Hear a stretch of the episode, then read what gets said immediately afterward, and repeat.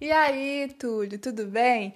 Hoje eu e o meu grupo, eu, a Ana Caroline, a Luana Camille, a Maria Eduarda, a Larissa Savelli e a Júlia Silva, do segundo A, vamos estar falando um pouquinho sobre as aplicações da genética e da biologia molecular nessa questão da pandemia de Covid-19. Então, é, esse ano de 2020 foi um ano repleto de muitas surpresas, né? Mas dentre elas, a mais marcante mesmo para todo mundo foi essa pandemia de Covid-19, que é uma doença respiratória causada pelo coronavírus da síndrome respiratória aguda grave, né? Então, por causa disso, a gente muitas vezes conhece a, doença como simplesmente coronavírus. E aí, essa doença foi identificada pela primeira vez na China em 1 de dezembro de 2019, mas o primeiro caso só foi reportado mesmo em 31 de dezembro desse mesmo ano. E aí, quando foi em 11 de março de 2020, declarou o surto de uma pandemia, que eu imagino que todo mundo saiba, mas a pandemia é uma doença, né, que, que se arrasta pelo mundo inteiro, é um surto mundial. E aí, é, os sintomas mais comuns seria febre, tosse seca, cansaço, dores, desconfortos, dor da garganta, é, dor, dores de cabeça, e aí perda de paladar ou olfato, que é o que a gente, muitas pessoas, a maioria das pessoas usa, né, para saber diferenciar se você tá só com uma gripinha, com, com um resfriado, se é alguma coisa mais séria como Covid-19 porque é muito comum a perda do paladar ou olfato.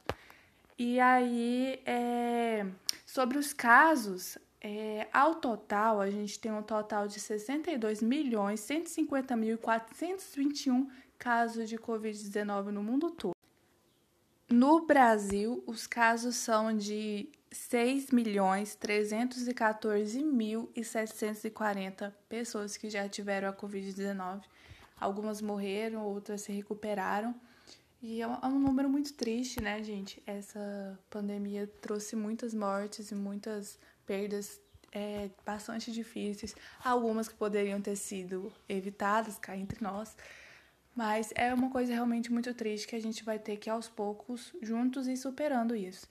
Em Minas Gerais, os casos foram de 412.996 pessoas com Covid-19. É um número também bastante triste. E é isso.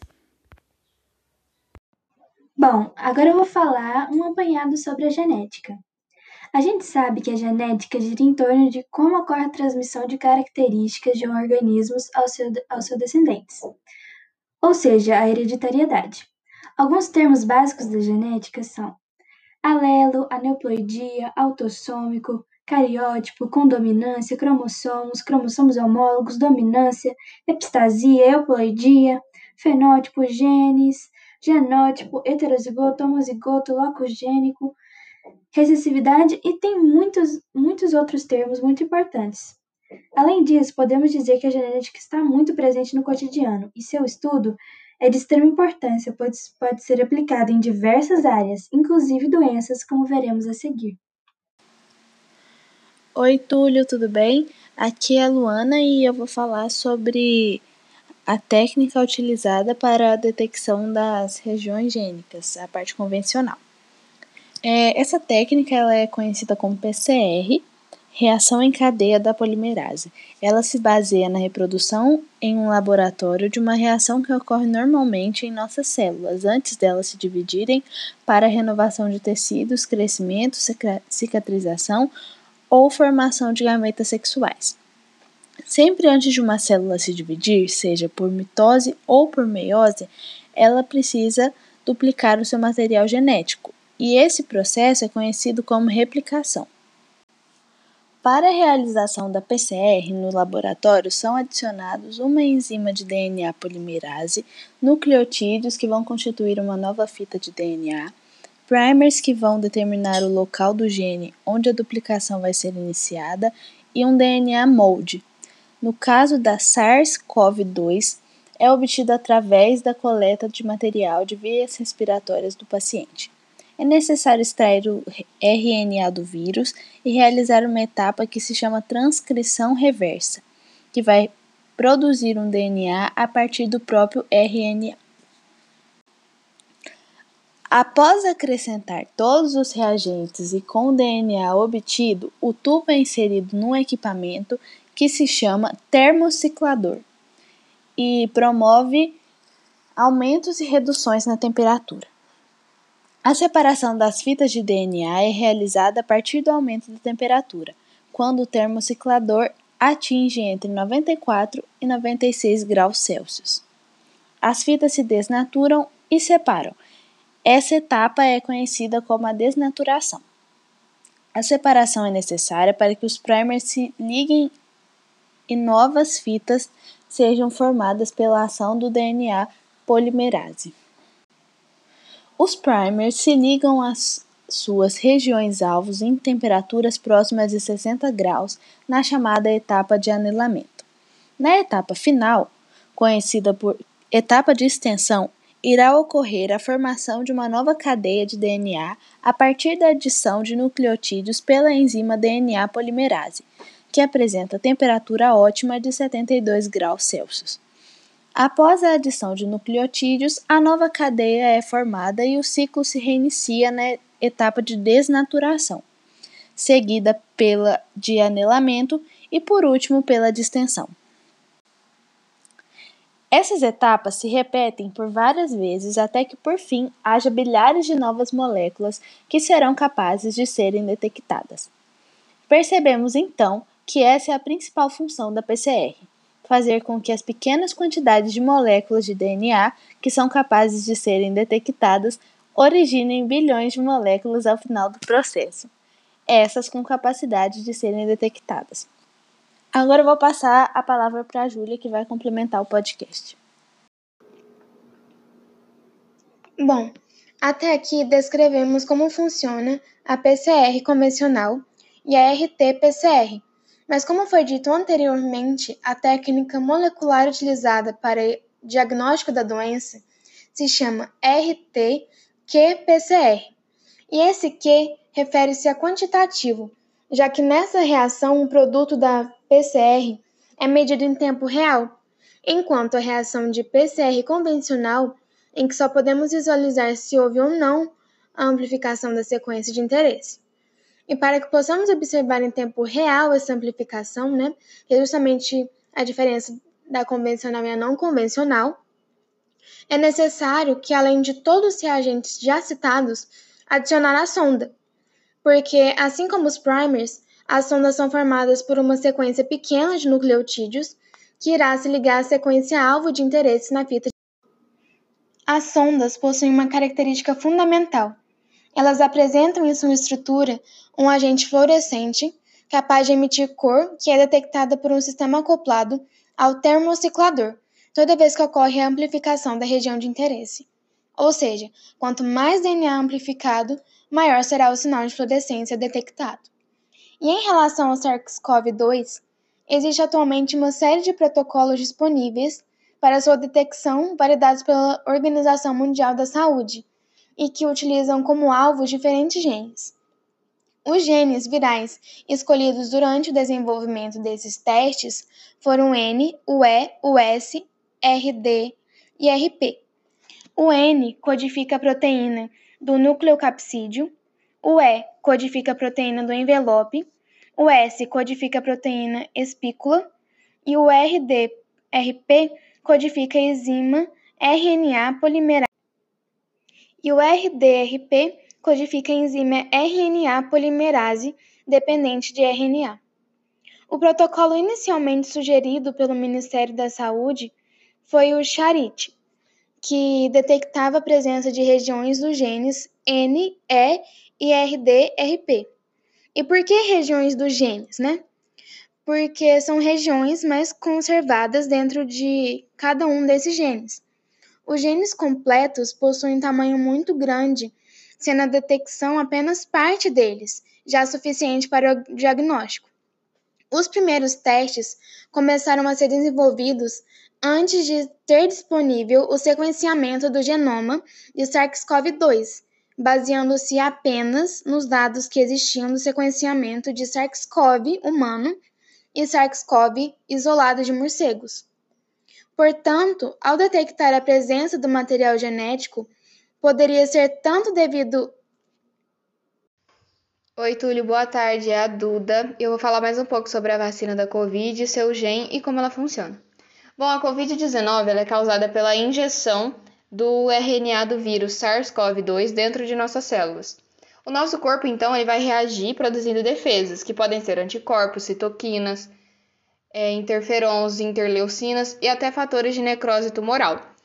Até agora, entre cerca de 27 milhões de casos já, confirmaram, já confirmados, existem raríssimas situações de recontaminação comprovadas, o que pode comprovar que, ao menos temporariamente, se você for infectado ou vacinado, estará provavelmente protegido pelas defesas que o próprio corpo produz naturalmente.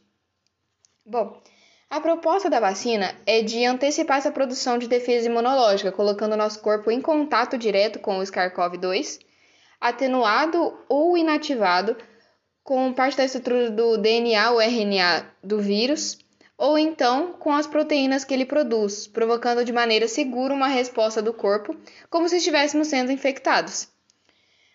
Das vacinas em desenvolvimento por nossas tecnologias, que nunca antes foram utilizadas em larga escala, destacam-se aquelas que utilizam a tecnologia do DNA recombinante, que é com base na engenharia genética que a gente viu nas últimas aulas. Essa tecnologia permite pegar um pedaço do DNA ou do RNA e combiná-lo com outro, inclusive de organismos diferentes, produzindo diferentes combinações genéticas. E aí, esse novo conteúdo genético vai ser carregado para dentro da célula por transportadores, que a gente chama de vetores. Esses vetores, eles podem servir como pontes previamente engenhadas para não serem infectantes. Eles viram pequenas partículas de gordura e entre outros. Essa tecnologia já não pode ser considerada nova, porque em 1978 teve uma, uma biotecnologia norte-americana chamada Genetec e utilizou de forma prática pela primeira vez. É, eles inseriram no gene humano eles inseriram o gene humano da insulina dentro do DNA de uma bactéria, para que a gente possa produzir em larga escala esse hormônio que é tão importante para os diabéticos. E a aplicação dessa tecnologia do DNA recombinante na produção de vacinas mais recente, se não me engano, foi em 1990, quando os experimentos foram feitos em camundongos demonstraram que a injeção direta de DNA e RNA provoca sim uma resposta imune. Entre as vacinas para a Covid-19 que estão em fase 3, aquelas que se comprovarem seguras e eficazes nessa última fase de pesquisa serão as primeiras a serem ofertadas em larga escala.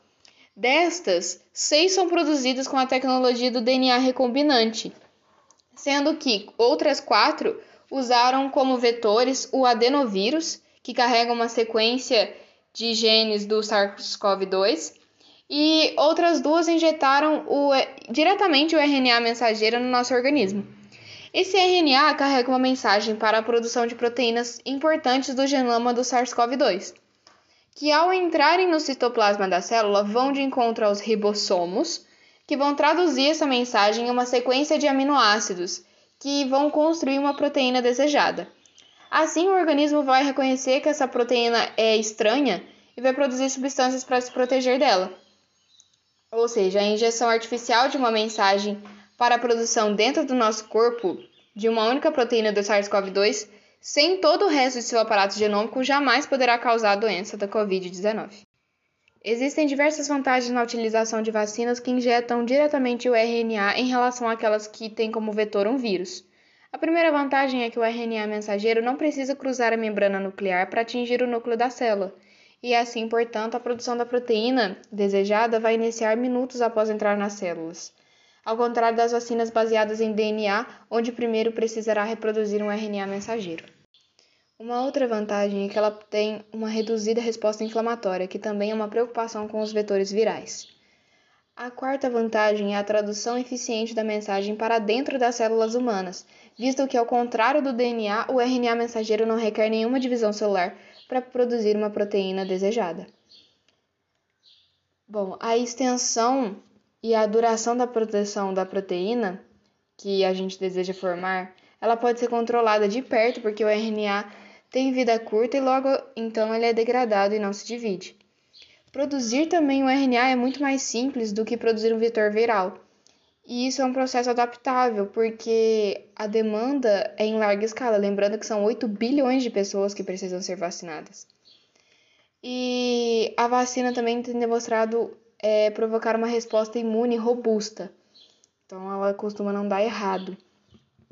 É, a décima vantagem é que não precisarão de laboratórios com um sofisticado grau de segurança para serem preparados, por ser um processo mais simples.